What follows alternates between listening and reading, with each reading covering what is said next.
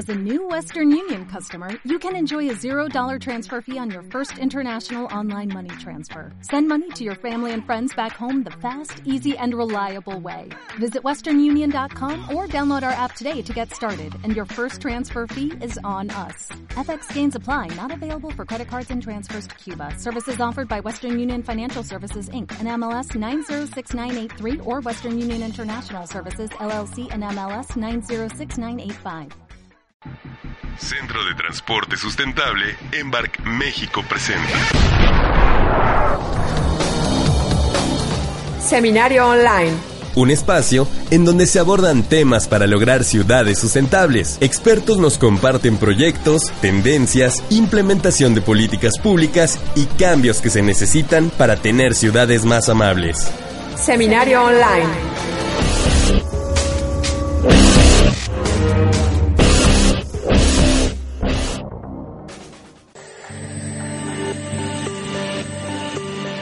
Paulina Campos, directora de Fundación Hogares.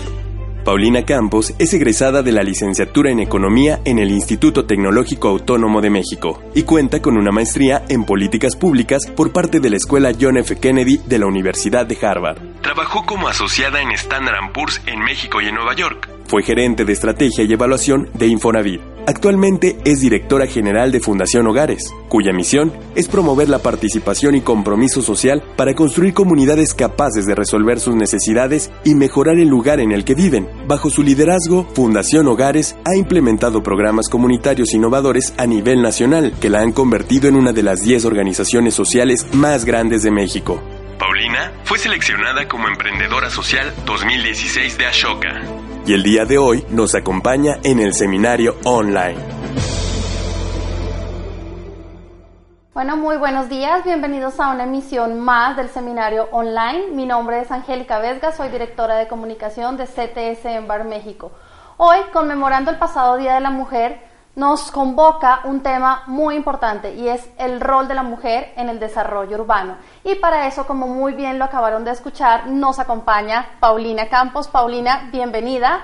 Paulina es directora general de la Fundación Hogares y justamente es una fundación que se dedica a generar comunidad, ¿no? A través del desarrollo urbano y supongo que en esto es muy importante la participación de la mujer. Exactamente, muchas gracias por la invitación, encantada de estar con ustedes y platicarles cuál es nuestra perspectiva sobre el rol de la mujer en el desarrollo urbano. Muchas gracias. Vamos a ver eh, a continuación una presentación que Paulina nos tiene preparadas contándonos un poco eh, cómo es el rol de la mujer y cómo ha sido también el rol de la Fundación en, empoderar a la comunidad. Por favor, la presentación. Adelante, Paulina. Bueno, pues muy buenos días a todos. Eh, yo quisiera dividir esta presentación en dos partes. Primero, como antecedente, platicar eh, cómo está la participación de la mujer en el sector de la construcción, que agrupa también todo lo que es la vivienda y el desarrollo urbano. Entonces, eh, lo voy a manejar en este caso como de la construcción porque así es como manejan las cifras en el INEGI. Y creo que es importante tomar ese punto de partida. Y en segundo lugar, ya eh, detallar más el trabajo que hace Fundación Hogares dentro de las comunidades donde estamos presentes y cuál es el rol de la mujer en este tipo de comunidades. Entonces, a mí me gustaría empezar eh, comentando que aunque, digamos, la brecha de género en nuestro país y en el mundo ha ido disminuyendo. Hoy podemos decir, por ejemplo, que más mujeres eh, que nunca tienen una educación universitaria, por ejemplo, y se han abierto oportunidades en el ámbito laboral, pues aún persisten, ¿no? Vemos que en la ocupación por género, por ejemplo, eh, las mujeres pues todavía son minoría, eh, tenemos aproximadamente un 38% de las mujeres ocupadas en todas las ramas económicas, eh, siendo eh, mayoría los hombres, pero en particular, ahí sí, en el sector de la construcción, la participación de la mujer es bajísima, alrededor del 4%. Entonces, esto sí es un tema que se refleja, obviamente, pues en la política pública y pues ya en, los resultados también, ¿no? Entonces sí es importante ver que, eh, digamos, las formas en que la mujer pueda tener una mayor participación en todo el sector de la construcción. Yo creo que definitivamente sería un beneficio para nuestro país y para el sector. Lo que sabemos también es que esta participación en el sector de la construcción como país es la más baja, por ejemplo, de los países de la OCDE. O sea, es un tema, aunque en el mundo también eh, no podemos eh, eh, distraernos, que también es minoritaria, sí es mucho más baja en, en nuestro país, al menos cuando lo comparamos con los otros países de la OCDE. Ahora, en tema em, de remuneración, pues pasa un poquito lo mismo, ¿no? Los salarios este, más bajos en el sector de la construcción son para las mujeres, el 75% ganan menos de cinco salarios mínimos. Entonces, es una baja participación y también en términos de remuneración en las posiciones que ocupan. Ahora bien, llevando ya este tema a por qué es importante la participación de la mujer, es porque el talento que traen las mujeres ayuda a generar sectores más productivos, más competitivos y que crecen más. Y de esto hay evidencia. O sea, aquellos países donde la participación de la mujer en las actividades económicas es mayor, son países que crecen más y que son más productivos. Entonces, esto ya está totalmente documentado. Entonces, eh, más allá de un tema de equidad, de un tema de justicia, es un tema de competitividad económica. Bien. Perfecto. Ahora, entrando ya a lo que es la labor de la Fundación Hogares. Nosotros somos una institución de asistencia privada, una IAP, y nuestra misión es promover la participación y el compromiso social para generar comunidades capaces de mejorar el lugar en el que viven. Entonces, esto parte de un reto que tenemos muy importante como país. Eh, yo quiero compartirles en la siguiente, por favor, que eh, nosotros trabajamos con todo tipo eh, de población. Cuando entramos a una comunidad, nosotros nos enfocamos en conjuntos habitacionales de vivienda social. Importante, esa es nuestra población objetivo. cuando entramos a una comunidad, trabajamos con hombres, con mujeres, con niños, con jóvenes, con adultos y adultos mayores. ¿Por qué? Porque todos integran a la comunidad. Pero en nuestros años de experiencia, sí puedo compartirles que hemos identificado que las mujeres en particular son los agentes de cambio en las comunidades. Entonces, nuestros programas tocan a todos, pero sí nos enfocamos mucho en la mujer, eh, tratando de empoderarla. Y ahorita les comparto qué forma lo hacemos. En la siguiente, eh, quiero platicarles cuál es el reto que nosotros nos hemos encontrado que tenemos como país. Eh, nosotros, cuando llegamos a una comunidad, siempre tomamos una línea base, ¿no? Entonces, de ahí hemos podido empezar a registrar algunos estadísticos interesantes. Y hay dos que nos llaman muchísimo la atención. El primero es que el nivel de participación dentro de los conjuntos, una participación organizada a través de organizaciones vecinales, es muy bajo. O sea, no está estructurada, no hay organización, no se conocen los miembros de una comunidad y esto hace que más del 75% de los conjuntos habitacionales pues no tengan organización vecinal. Ahora, el INE hace un año aproximadamente publicó un estudio que también nos llama mucho la atención, donde eh, registran que en México solamente el 4.8% de las personas participamos en temas comunitarios. Eso nos ubica entre los países con menor participación social del mundo. Y eso tiene muchas implicaciones. Eh, eso hace, en primer lugar, que se genere una, un tejido social debilitado, porque las personas no se conocen. Se refleja también en deterioro físico. ¿Por qué? Porque empieza a vandalizarse o a haber una falta de mantenimiento importante en estas comunidades. Y luego se genera un, un, un círculo, digamos, eh, perverso, porque pues a falta de mantenimiento, vandalismo, aumenta. O sea, se va como alimentando esta tendencia. Y vemos también que el valor de las viviendas en estos lugares eh, puede verse afectado, porque definitivamente cuando el tejido social está débil, cuando hay deterioro físico del entorno, pues eso le pega directamente al valor de la vivienda, que es el patrimonio más importante para una familia. Entonces, eh, eso es lo que nos mueve, ¿no? Llegar, eh, poder trabajar con la comunidad, con los vecinos, para que ellos eh, tengan las herramientas, tengan las capacidades necesarias para organizarse y mejorar el lugar en el que viven. Esto lo hacemos en todo México, o sea, en las 32 entidades federativas, a través de diferentes programas. Nuestro modelo de trabajo, en la siguiente lámina, está basado en tres ejes. Lo primero que nosotros hacemos es justamente identificar eh, las comunidades eh, para ver cuáles son, digamos, sus principales retos. Se hace un diagnóstico comunitario, donde ellos nos dicen cuáles son las necesidades. Y posteriormente los invitamos a trabajar en mesas para que ellos puedan ir diseñando soluciones para poder atender estas necesidades. Y ahorita te pongo un par de ejemplos. Finalmente lo que buscamos es conformar juntas de vecinos. Aquí te puedo compartir que típicamente el 70% de, de eh, los integrantes de las mesas, de las organizaciones vecinales que formamos, de los proyectos, están liderados por mujeres. Si bien esto también obedece a que las mujeres, todavía hay roles tradicionales donde eh, una parte importante se quedan en el hogar y eso hace que tengan más tiempo y por ende puedan incorporarse, también es cierto que hay muchas que también trabajan y aún así toman esta responsabilidad además de su trabajo, porque la mujer ha mostrado un gran interés de mejorar el lugar en el que se vive, muchas veces impulsadas por los hijos, ¿no? Entonces sí vemos un grado muchísimo más alto de participación social en las comunidades de las mujeres, un compromiso muy alto. Y en ese sentido, pues se vuelven nuestros agentes de cambio. Ahora, también nosotros lo que hacemos, además del trabajo social, eh, rehabilitamos o construimos equipamientos comunitarios. Porque en estos conjuntos habitacionales es un hecho que hace falta muchos equipamientos que permitan a las personas coincidir convivir, conocerse y ir generando esta fábrica social sana, ¿no? Sin embargo, quiero decirte que siempre nosotros arrancamos del tema social. Y son propiamente los vecinos los que identifican cuáles son las necesidades que, que son prioritarias para ellos y con base en ello ya se diseña una solución física, siempre incorporando a la comunidad desde que se identifica el lugar a intervenir o a rehabilitar, la ejecución del proyecto, y posterior al proyecto.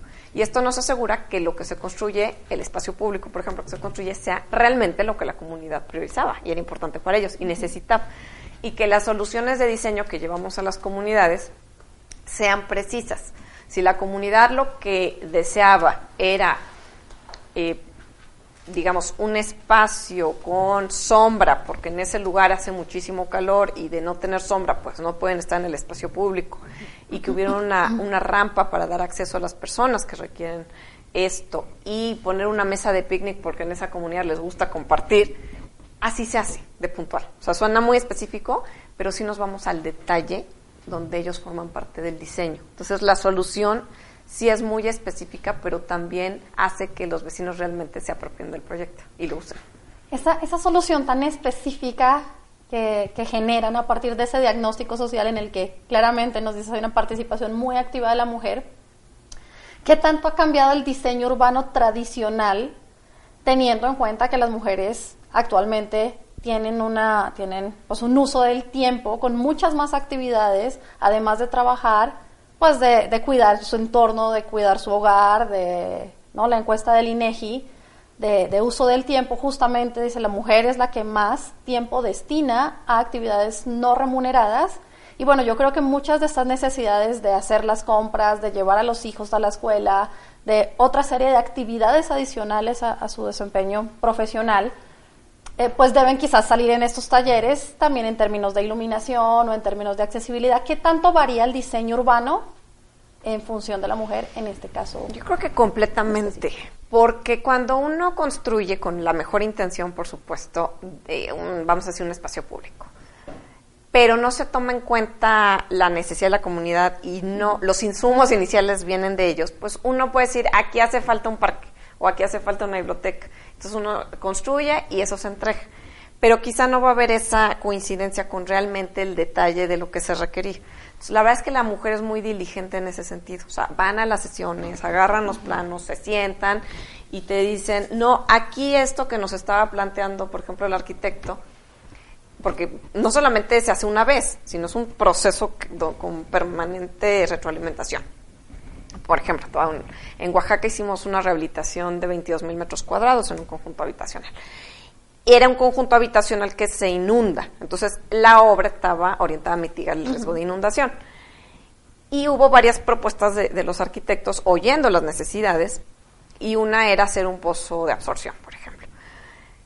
Y entonces, las vecinas, y eran mujeres, nos dijeron, oigan, esto no se puede hacer aquí porque yo llevo viviendo 40 años y fíjense que aquí está el manto.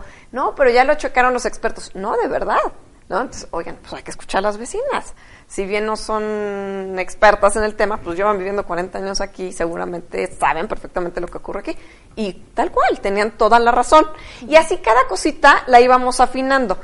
Entonces el espacio resulta muchísimo más amigable, o sea, mucho más amigable para la persona, para eh, realmente, eh, por ejemplo, en esta comunidad había mucha, muchos adultos mayores, porque pues, es una comunidad antigua. Entonces, se construyó, hace cuenta, hace 40 años. Entonces ya todo lo que se pedía era, por ejemplo, en términos de movilidad, para facilitar la movilidad de los adultos mayores. Eh, por ejemplo, eh, las mujeres pues sí son muy sensibles al tema de la iluminación para hacer espacios también más seguros, porque muchas veces son ellas las primeras que sufren temas de, de violencia, ¿no? Dentro de estos conjuntos habitacionales. Entonces nosotros hemos medido y hemos visto que el diseño físico se ve distinto, pero además el uso de los espacios aumenta hemos, o sea, comparado a otros espacios públicos, hemos visto que cuando ellos se incorporan y las mujeres tienen un rol protagónico, se usan más los espacios y baja la percepción de inseguridad. Eh, otro tema que también te quiero compartir es que dentro de este eje de acción tenemos un programa de arte urbano muy grande. De hecho, hicimos el programa de arte urbano más grande del mundo el año pasado en alianza con el Infonavit. Se pintaron más de 130 mil metros cuadrados a nivel nacional. Y muchas de las imágenes que elegían en los conjuntos habitacionales a plasmar en el mural de arte urbano eran de mujeres, que eran símbolos o líderes positivos de las comunidades. Entonces, eso también fue algo que nos llamó mucho la atención. O sea, juega un rol importante de liderazgo social positivo a nivel comunitario. Claro. Y bueno, pues el tercer eje es justamente medir. Entonces, así como te compartía bajo la percepción de inseguridad, nosotros medimos todo de nuestros programas en términos de cohesión social. O sea, nos interesa ver cómo nuestro trabajo te va a fortalecer la cohesión social. Y la medimos primero en términos de la confianza que hay entre los vecinos, del sentido de pertenencia a ese lugar, del sentido de identidad y el comportamiento participativo. Nosotros, por ejemplo, contabilizamos todas las horas de eh, participación social que aportan las personas voluntariamente. Otra vez, ahorita te voy a enseñar las cifras, pero del total que ahorita les voy a compartir en la presentación, te puedo decir que el 70% es aportado por mujeres, ¿no? O sea, que, que dan su tiempo pues gratis, se voluntarían para trabajar a favor de su comunidad, para tener un entorno más seguro para sus hijos, un entorno con más oportunidades para todos. O sea, hay siempre esa preocupación. Y también medimos temas ya más financieros, de cómo las comunidades más organizadas, mejor, que mejor cuidadas en el entorno físico, pues el valor de la vivienda va creciendo. ¿Mm? Bueno, si quieren pasamos en la siguiente. Eh, por ejemplo, ahí es, te comparto una de las principales necesidades de las comunidades donde trabajamos. Es, una gama, ¿no? Hay necesidades de educación, de salud, de espacio público, de seguridad, de jóvenes, de cultura, recreación y deportes. Pero un tema que hemos visto que es un común denominador es el rezago educativo. Y hemos ya incorporado como parte ancla de nuestro programa que en los centros hogares, que son centros vecinales donde se reúnen los vecinos justamente para hacer su planeación participativa, sus, sus minutas como juntas de vecinos, sus proyectos comunitarios y todo, eh, hemos incorporado ahí módulos de línea. ¿Por qué? Porque fue de las necesidades de, es que no hemos completado la primaria, no hemos completado la secundaria. Entonces nos dimos cuenta que era muy importante que siempre se acompañara de esto, porque justamente nosotros queremos vecinos capacitados y formados y para que un vecino pueda ir y hacer una gestión ante el municipio, por ejemplo, escribir un oficio, registrar las horas de participación de su comunidad o la percepción de inseguridad o participar en un diseño de espacio público, pues es indispensable el nivel educativo. Entonces tenemos que en paralelo ir fortaleciendo el nivel educativo. Y bueno, el rezago educativo es mayor en mujeres que en hombres. Entonces hoy nosotros tenemos módulos de línea en nuestros centros hogares donde se imparten clases y se están graduando eh, mujeres de las comunidades en primaria y secundaria. Y este programa te comparto que lo eh, tenemos, contamos con el apoyo Compartamos Banco, que ellos tienen la línea de apoyar la educación. Entonces sumamos esfuerzos también de otras donantes, fundaciones, áreas de responsabilidad de empresas para que puedan fortalecer las capacidades. Entonces, otro tema que es muy común y que piden mucho las mujeres con las que trabajamos son talleres de oficios. Entonces, ellas tienen una gran capacidad de organización y hay una gama de intereses que va desde temas de costura, eh, clases de baile, em, clases de computación, de repostería, etcétera, donde en estos lugares se reúnen, toman las clases y ya hemos tenido casos donde hasta empiezan a formar cooperativas. Entonces, sí se empieza a crear una red. ¿no? A raíz de este programa donde la gente, los vecinos se conocen, las mujeres empiezan a conformar redes que las empoderan y hasta pueden acabar teniendo un, un tema económico fortalecido, ¿no? Y entonces hoy te puedo decir que los centros hogares están llenos de actividades que ellos mismos van diseñando, haciendo que son autosustentables, porque a veces hay una vecina que es la que sabe de costura, entonces ella imparte las clases a las demás. Y entonces se empiezan a cubrir todas estas necesidades que iban planteando en un inicio los vecinos. Las vecinas, te digo, también son muy activas, entonces cuando hay que ir a hacer gestiones al municipio son las primeras en decir yo voy. Y eso implica, te digo, hacer un trabajo de gabinete documentando la necesidad, escribiendo el oficio y yendo a las oficinas del municipio a hacer la gestión y dándole el seguimiento. Por ejemplo, en Coatzacoalcos tenemos un caso que me gusta mucho compartir, es una comunidad de más de 30 mil viviendas, eh, donde hay muchas necesidades en todo sentido. Y una de las principales necesidades que nos comparte la comunidad era que tienen una incidencia del dengue altísima. O sea, el 70% de la población de esta comunidad se enferma de dengue durante el año. Entonces es algo muy fuerte. Entonces ellas hicieron todo el proyecto, lo diseñaron. Nosotros les enseñamos mucho planeación pues, de proyectos, ¿no? Obviamente a un nivel donde ellos se sientan cómodos, pero que al final tengan esa metodología de diseñar un plan de trabajo. Entonces ellos se dieron a la tarea como vecinas de organizarse y se dieron cuenta que gran parte del problema tenía que ver con los hábitos que, tenía cada quien en su vivienda, donde dejaban recipientes con agua o recipientes que a la hora de llover pues se llenan de agua, llantas, una cantidad de cosas que es justamente lo que favorece la incidencia del dengue. Entonces se dieron cuenta que era indispensable que eh, primero hicieran una labor hacia dentro de la comunidad de sensibilizar a todos los vecinos de que tenían que cambiar sus hábitos y tenían que hacer una limpieza total de sus viviendas. Entonces, ya que ellos lograron coordinar todo esto, fueron con el municipio explicándoles su problemática, eh, todo lo que ya se habían organizado y pidiéndoles camiones especiales de basura, porque pues, no era la basura del día, sino era una basura de años, y también jornadas de fumigación. El municipio respondió, porque también la forma de dirigirse al municipio ya es muy distinta, o sea, es muy diferente. Es también haciéndole fácil el trabajo a la autoridad. Y entonces, ese año bajó en 50% la incidencia del dengue. Y el valor de la participación social de todas esas mujeres que dedicaron horas voluntarias para hacer este cambio fue de más de dos millones de pesos, porque cuantificamos eso, o sea, decimos todas las horas que pusieron, el valor de la fumigación, o sea, todo lo que se logró eran dos millones de pesos de, inversión a su comunidad. cuando ellas se dieron cuenta de esto, o sea, son personas que se transforman y, y dicen, bueno, yo puedo resolver muchos de los problemas que me afectan mi calidad de vida y la de mi familia. O sea, no va a venir un externo a resolverme esto. O sea, depende mucho de mí, de mi organización, de, de que yo aprenda a gestionar los apoyos correctos y que le dé seguimiento. Entonces, la verdad es que nosotros en Fundación Hogares estamos convencidos de que los vecinos son los agentes de cambio. O sea, tiene que empezar por ellos, tienen que tomar ese sentido de responsabilidad y con ello pueden sumar muchos más apoyos y mejorar de una forma importante el lugar en el que viven. Igual no van a resolver todo, pero de un, con estrategias de bajo costo que simplemente son de organización, de planeación, ellos pueden hacer grandes cambios. Muy bien. Pues eh, los invitamos a que vayan haciendo sus preguntas. Mientras tanto, yo ya tengo unas cuantas. Y es, ¿cuál es la reacción de la comunidad que no está participando cuando ve a estas mujeres empoderadas que logran cambios, que traen un beneficio en la salud, como el que mencionabas, beneficios económicos, beneficios en el espacio público? ¿Qué has notado en la reacción de los otros vecinos o inclusive de las parejas de estas mujeres o de quienes no están participando? ¿Cómo empiezan a ver? Mira, en general, digo, cuando entramos en una comunidad, eh, sí nos encontramos con, con comunidades anómicas, es decir, comunidades que están rebasadas por sus problemas, donde no hay un sentido de nadie piensa que puede hacer un cambio, o sea, como que creen que eh, los problemas, las necesidades que tienen ya son permanentes y que ellos no pueden hacer nada para cambiarlas, ¿no?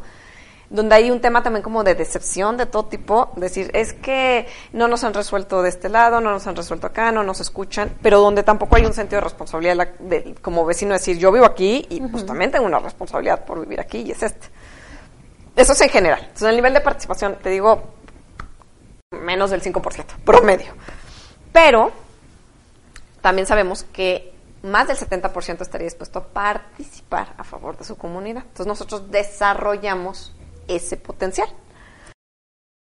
Este fusiver la de las mujeres. Entonces acabamos con mujeres, también hombres, ¿eh? pero tengo un 70% mujeres, mm, capacitadas, transformadas, empoderadas, que digo, aprenden desde a presentar en público, escribir un oficio, o sea, es otra cosa. ¿eh? un vecino profesionalizado, ¿te das cuenta? Y ellas son las constantes, o sea, las que sesionan semanalmente, porque hay que tener una constancia. Y es un grupo relativamente pequeño, pero son las constantes. Y está bien, porque típicamente las organizaciones vecinales que funcionan no están no hay mil personas, o sea, es un grupo que es el que sesiona, toma estatutos, etcétera. Pero lo importante es que tienen capacidad, tienen legitimidad en su comunidad y tienen capacidad convocatoria. Entonces, cuando hacen un proyecto como el del dengue, pues cuentan con el apoyo de la mayor parte de la comunidad o si van a hacer una jornada de limpieza o van a hacer un van a censar las luminarias, tienen la capacidad para que cada quien haga su parte. Entonces sí empiezan a ser como muy reconocidas por la comunidad. Y eso es lo importante porque si hay vecinos eh, activos que no son no están legitimizados en la comunidad, no sirve. Si hay desconfianza, no sirve. Si se ve que están haciendo algo a favor de ellos, no sirve. Entonces, en nuestro modelo es totalmente horizontal. O sea, no hay un vecino más importante que otro. O sea, no es un tema, es que este es el presidente y entonces cuenta más. No, todos tienen la misma voz y voto. Es totalmente horizontal. Y siempre que entramos, el, la metodología es no puedes hacer algo que sea para tu, para tu bien. ¿no? Entonces, suena un poquito extremo, pero es lo más importante. Ejemplo, que vayan y gestionen solamente para su calle. No, es para toda la comunidad. O sea, si se va a hacer algo, tiene que ser para todos. Entonces eso hace que vayan teniendo mucha legitimidad, apoyo de los demás vecinos, aunque estos no estén comprometidos semanalmente. Ahora, aún con esto, te puedo decir que ya los niveles de participación los subimos del 5 a un 20%. O sea, todavía seguimos teniendo, es muchísimo, pero todavía tienes un 80% que es un tanto indiferente pero eso ya te hace un gran cambio en la comunidad. O sea, ya tienes a personas que están 100% este, comprometidas en, esto, ¿no? Y sí te genera una transformación. Y te digo, las mujeres cambian. O sea, uno las, tú las ves desde el primer día, este, y empiezan a crecer. O sea, yo cuando voy y de repente la vecina que conocimos en la primera reunión, te digo, ya te maneja la presentación en PowerPoint y te dice esto y gestioné y logré y traje esto a mi comunidad, es otra persona. Sí, claro. Tu programa tiene excelentes virtudes que aunada la participación propia de la mujer, tiene un doble rol muy interesante. Uno, por una parte, beneficia en específico las necesidades que tienen las vecinas, las ciudadanas, de tener un mejor entorno urbano, pero también todo este tema de incidir en políticas. ¿Qué está haciendo Fundación Hogar para que este tipo de incidencia escale a políticas públicas, federales o estatales, que no solamente sean ustedes los que utilicen este modelo para desarrollar las ciudades, sino que sea como un instrumento interesante para los diferentes gobiernos. Mira, lo primero que estamos haciendo es socializar la importancia de construir comunidades fuertes. En México somos un país muy enfocado en la familia. Este, creo que todos lo podemos reconocer. O sea, la familia es la organización social más importante, el pilar, y hasta creo que es reconocido en otras partes del mundo, ¿no? Esta parte de, bueno, es que los mexicanos, la familia siempre es lo primero. Lo cual es muy bueno. Desafortunadamente eso también nos ha hecho solo que pensemos en nuestra familia y que se nos olvide lo que está un pasito después de nuestra casa, que es nuestra comunidad. Y eso sí como país nos ha generado retos bien importantes. O sea, mucho eh, de la violencia que vemos hoy, de la inseguridad, del deterioro, etcétera, tiene que ver con esa poca capacidad que tenemos de construir relaciones efectivas con nuestros vecinos y, que uno esté preocupado no solo por su familia, sino por su comunidad, por su calle, por su colonia, por la gente que vive alrededor nuestro, que además, quiero decirte que los vecinos después de nuestra familia son las personas con las que más tiempo pasamos y más compartimos. O sea, estás compartiendo tu patrimonio, estás compartiendo tu cotidianidad. Entonces, eh, lo que decide el vecino, por ejemplo, en términos, tiene una mascota y lo que sí hacer con esa mascota y cómo comportarse con la mascota va a tener una incidencia contigo directa. Entonces, lo primero es elevar la importancia de construir política pública en general para tener comunidades fuertes. O sea, nosotros estamos convencidos que nuestro país se puede fortalecer mucho desde los lazos vecinales. Eh, generamos el año pasado en alianza con un centro de investigación México Evalúa eh, un indicador de impacto. ¿Para qué? No solamente para medir los programas de la Fundación Agares, sino para todos aquellos que estamos hoy preocupados por el tejido social del país. Programas de prevención del delito, por ejemplo, eh, programas estatales, municipales de, y bueno, federales de espacio público, todo eso. Al final uno va viendo tejido social, tejido social, tejido social, cuestión social, cuestión. Dijimos, a ver, primero vamos a homologar un término. ¿Qué es la cuestión social? Entonces, en esta publicación, que está disponible en nuestra página de internet, hicimos toda una investigación de la cuestión social, cómo medirla, para que todos los programas que estamos tratando de fortalecerla, pues tengamos una base sólida lo que, del efecto que están teniendo nuestros programas, porque es increíble ver las fotos de la clase de Zumba con las personas ahí bailando y por el otro lado eh, los murales de Artur Urbano y todo, y dices, seguramente ayudará en algo, pero ¿en cuánto? ¿Y cómo? ¿Y qué tan sostenido? con este indicador fue como nuestro primer este, planteamiento para ir moviendo la política pública, para que sea basada en resultados y que los programas que tengan presupuesto para fortalecer la cohesión social en todos los ámbitos, público y dentro del público federal, estatal y municipal, pero también fundaciones, áreas de responsabilidad de empresas que hoy le están invirtiendo a eso, pues se apoya a aquellos que tengan un impacto probado. Entonces, este, en este sentido, hicimos una escala del 1 al 10 y hoy podemos saber si con una intervención tu nivel de cohesión social, haz de cuenta, original estaba en 5 y con tu intervención social o urbana la llevaste a 8. O sea, ya lo tenemos parametrizado. Nuestro otro plan, que este, esto ya lo realizamos. El otro es fortalecer el marco legal vecinal. Es muy débil en nuestro país. El Distrito Federal es el único eh, lugar donde hay una Procuraduría Social que puede mediar temas vecinales. El único. Todos los demás estados no lo tienen. Aún con esto hay que fortalecer esa Procuraduría Social, pero es el país, el, hoy puedo llamarlo Estado, creo, donde tenemos más avance. Hay todavía mucho trabajo que hacer, pero hay que fortalecer muchísimo el tema legal.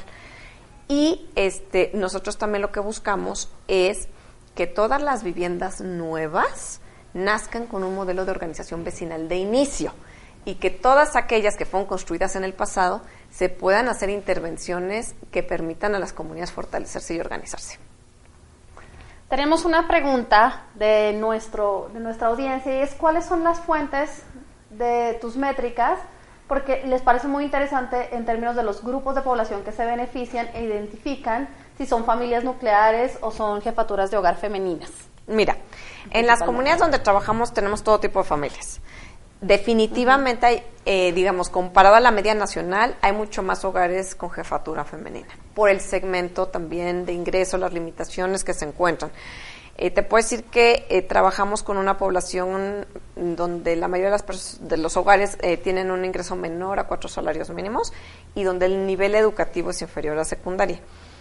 Em, una parte importante son de jefatura femenina esto pues también por lo mismo hace que, tengamos pues de entrada una mayor participación de las mujeres porque pues hay más hay más eh, de jefatura femenina. Entonces eh, nosotros tenemos diferentes fuentes. O sea siempre que entramos en una comunidad hacemos un estudio de gabinete con fuentes del INEGI la encuesta nacional de ingreso gasto etcétera. Pero también en campo hacemos encuestas casa por casa. Entonces con base en eso nos vamos dando cuenta ya eh, de temas muchísimo más específicos. Por ejemplo, la cuestión vecinal que medimos la hacemos a través de encuestas dentro de las comunidades. Eh, ¿Miden algo de, en términos de seguridad o percepción de seguridad? En esta antes cuestión, sí, en esta cuestión social que tenemos, medimos percepción de inseguridad. Y te puedo decir que, em, por ejemplo, donde hemos hecho rehabilitación de espacio público o en donde hicimos el arte urbano, cambió la percepción de seguridad. ¿A favor? O sea, se movió hacia arriba. Hay más percepción de, de, seguridad, o sea, bajó la percepción de inseguridad. Sí, es un indicador que, que medimos. Medimos, digo, también el uso del espacio público y ya te digo temas específicos de si confías o no en tu vecino, si te sientes que te identificas con el grupo de vecinos en términos de valores, de tradiciones, de nivel educativo. O sea, sí entramos a muchísimo detalle, pero eso sí son encuestas que hacemos dentro de las comunidades donde trabajamos. O sea, en esta publicación, de hecho, hicimos la evaluación de cuatro casos uno en Toluca, uno en Acapulco, uno en Coatzacoalcos, eh, Veracruz y el otro en Tijuana. Y lo documentamos. Y el programa de arte urbano que te platiqué que hicimos, ahí sí lo evaluamos todo.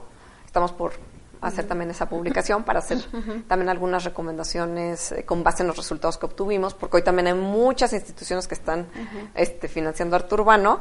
Dijimos, bueno, pues hay que medirlo.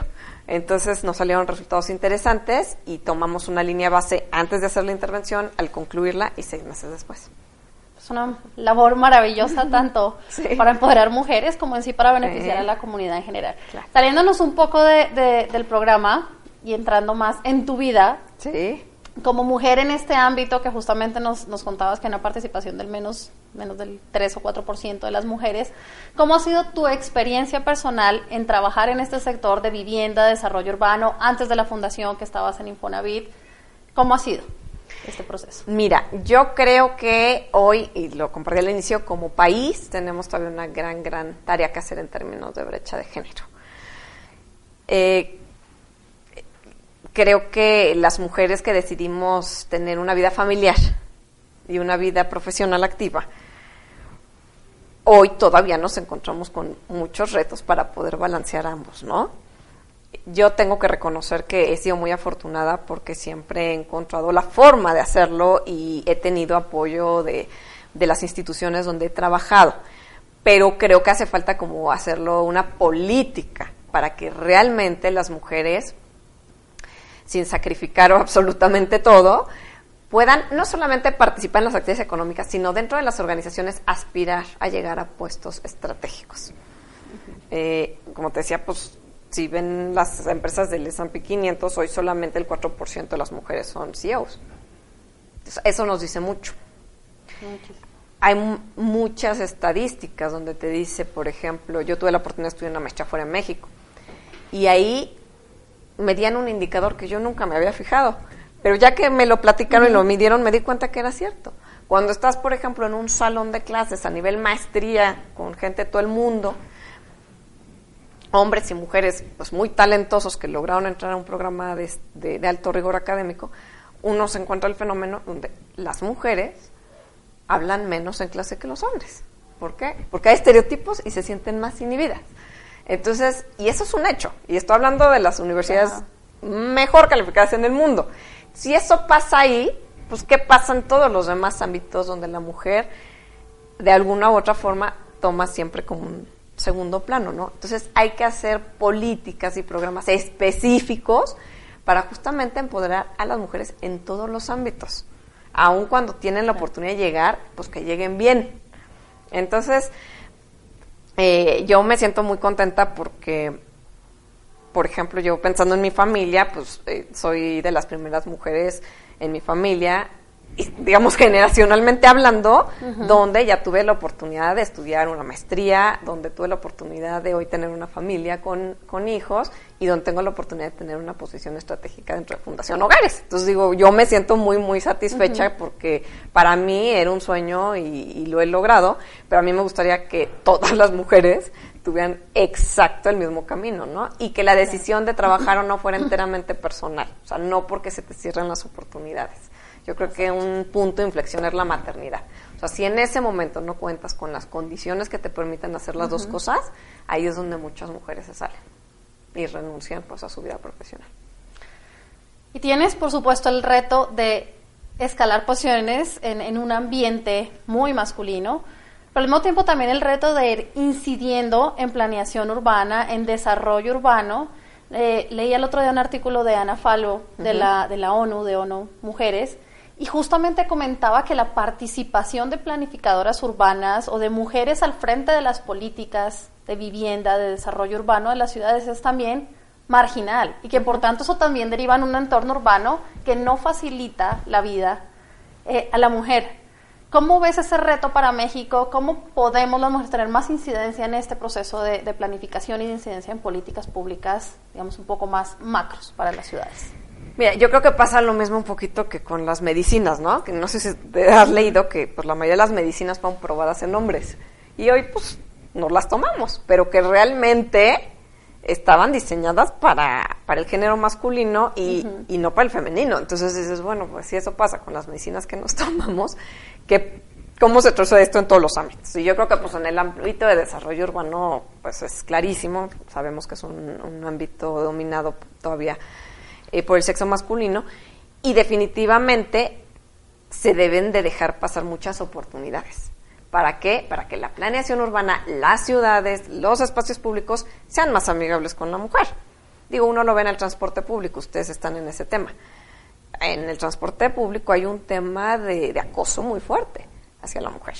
Entonces, no solamente es que a veces no sean amigables, sino que a veces pueden ser inseguras y realmente afectar la calidad de vida y la seguridad de la mujer. Entonces, para que podamos tener todas las perspectivas, a fuerza las mujeres tienen que estar desde a nivel educativo, o sea, que se inscriban, digamos, a los programas y este, en la mesa, a todos los niveles. O sea, obviamente operativo y todo, pero ejecutivo, para que ellas puedan incidir y, brindar y poder sumar esta sensibilidad que solamente tienes porque es mujer y pues te fijas en las cosas pues que le pegan a las mujeres, ¿no? Entonces, digo, no solamente esto a las mujeres, estaría increíble que toda la política de planeación urbana o desarrollo urbano contara con la perspectiva de los jóvenes, de los niños, pero definitivamente, de, bueno, del adulto mayor, pero falta la perspectiva femenina. O sea, yo creo que se ve en las ciudades, en los andadores, en la iluminación, en los... Eh, todo. Decir, a ver, hay que hacer el rol, ¿no? O sea, si yo fuera mujer, ¿qué necesitaría en este parque? ¿Qué necesitaría para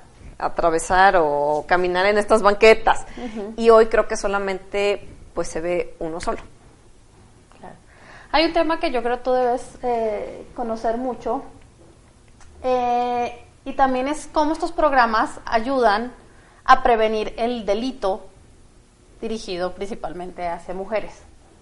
Mira, nosotros en Fundación Hogar estamos convencidos, porque así lo hemos evidenciado y así lo vivimos todos los días, que lo más efectivo para prevenir el delito es trabajar desde la base. O sea, tú tienes que ir a estas comunidades, que es precisamente donde se gestan los niveles de delito y violencia más fuertes en nuestro país. Quiero compartirte en este tipo de comunidades urbanas, porque se agrupan todos los elementos y que generan las condiciones para que se dé la inseguridad. típicamente son lugares lejanos, con servicios muy limitados, con cero espacios para la recreación, el esparcimiento, el deporte, etcétera, donde, eh, como te decía, el nivel educativo es inferior a secundaria, nivel de ingreso menor a cuatro salarios mínimos, y las personas, los jefes de familia, tienen que ir a los trabajos y dejan desocupada su vivienda la mayor parte del día. Y cuando hay niños, están ahí. Entonces, pues si lo ves desde el punto de vista de prevención del delito, están todos los elementos para que ahí se genere violencia, inseguridad, embarazos en adolescentes, adicciones, todo. Entonces, nosotros estamos convencidos que si queremos cambiar ese patrón social que tanto pues nos afecta a todos, se tiene que trabajar ahí, en esas comunidades, y primero entender qué está pasando, cuál es su cotidianidad, qué están viviendo y con base en eso incluirlos en la solución. Por ejemplo, el tema de arte urbano que te decía, la mayoría de las jóvenes con los que trabajamos son grafiteros y forman parte de pandillas y están totalmente estigmatizados en sus comunidades. Y cuando trabajas con ellos y les ofreces, ok, ese talento que tienes, pues son artistas, pero lo están usando de una manera, lo usas de otra y generas arte que además se convierte en, en un sitio de admiración. O sea, donde hemos hecho los murales luego, luego se empieza a mejorar el espacio público. Y entonces estos jóvenes, en lugar de estar escondidos o verse en las noches o en las madrugadas, hoy son reconocidos en su comunidad como un artista. Pues de, estar a la sombra pasan a la luz una percepción. Cambia su comportamiento. Entonces, es el tipo de cosas que tenemos que ir haciendo puntualmente. O sea, ¿cómo, ¿qué puedo ofrecer a las personas que viven en estos lugares con tantas necesidades y condiciones desfavorables para que salgan de ella, se transformen y tengan oportunidades de salir? Es mi opinión que los programas más exitosos de prevención tendrían que ser así. Y en el peor de los casos, pues irte a fortalecer a las policías, ¿no? Digo, hay, obviamente hay casos críticos donde hoy tiene que haber presencia de la policía. Pero para evitar llegar a esos casos críticos, que yo creo que es en la mayoría del país, tienes que trabajar en la base de abajo hacia arriba. Perfecto. Supongo que, por supuesto, estos programas tienen un costo, una inversión de recursos importantes tenemos en la audiencia eh, varias autoridades de diferentes municipios y justamente nos están preguntando cuánto se debería invertir en este tipo de programas, Eh, ¿Cómo los pueden financiar? Mira, lo primero que yo diría es que cuando uno va al tema pensando en espacio público, en programas de prevención del delito, todo esto, mi recomendación es que antes de hacer la obra, antes de invertir en el tabique, vamos así, siempre se invierte en lo social. Primero. O sea, el orden es bien importante. Porque digo, si ya vas a destinar un recurso para construir un parque, pero llegas y construyes el parque y no trabajaste con la comunidad, el parque, la probabilidad de que te lo vandalicen en una semana es altísima. A mí me ha tocado, o sea, yo recorro el país semana por semana y veo espacios públicos recién inaugurados totalmente vandalizados porque no hubo este proceso comunitario. Entonces, los recursos son escasos para todos, pero si vas a destinar recurso, le tienes que destinar, aunque le bajes un poquito a lo físico, es mejor trabajar primero a nivel, digo, base con la comunidad, para que ellos formen parte del proyecto y que lo que construyas va a ser más sostenible. Eso sería lo primero, en términos de retorno de tu inversión. Y creo que es algo que todavía tenemos que trabajar mucho en el país. O sea, sí tenemos todavía una cultura un poquito de inmediatez. Y también pasa un poquito que hay cierta temor a trabajar con los vecinos. ¿Por qué? Porque pues si tú traes un proyecto que ya está el, el tienes tu proyecto ejecutivo, el arquitecto, el constructor, y ya no lo tienes que concentrar con nadie, pues es más fácil y lo haces más rápido. Cuando metes a los vecinos, pues sí, vas a tener que conciliar, vas a tener que llegar a consensos. Y creo que todavía como país estamos formando esa cultura. O sea, todavía no estamos acostumbrados a socializar todo. Pero ya tenemos muchos casos donde los vecinos se oponen a proyectos y los proyectos se van hacia abajo. Entonces yo creo que es hora de que ya empecemos a transformar eso y que ellos se vuelvan copartícipes, porque también serán copartícipes del éxito o del fracaso del proyecto. Hoy, si el proyecto fracasa, es culpa del gobierno.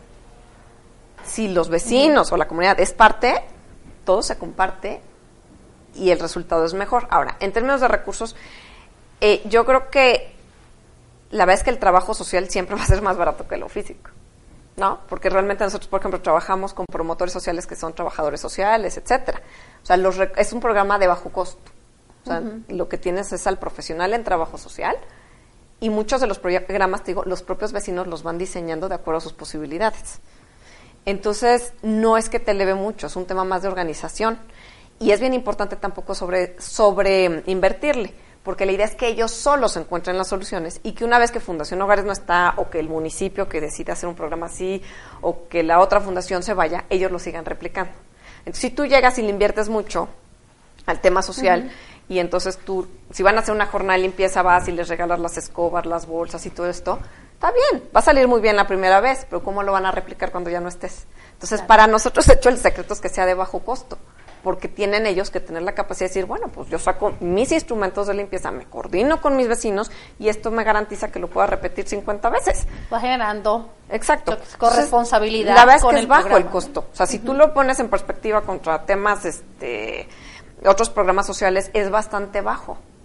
Y el retorno social es muy alto. Otra cosa, tú estás activando a las personas a que pongan tiempo gratis. Eso no tiene un costo.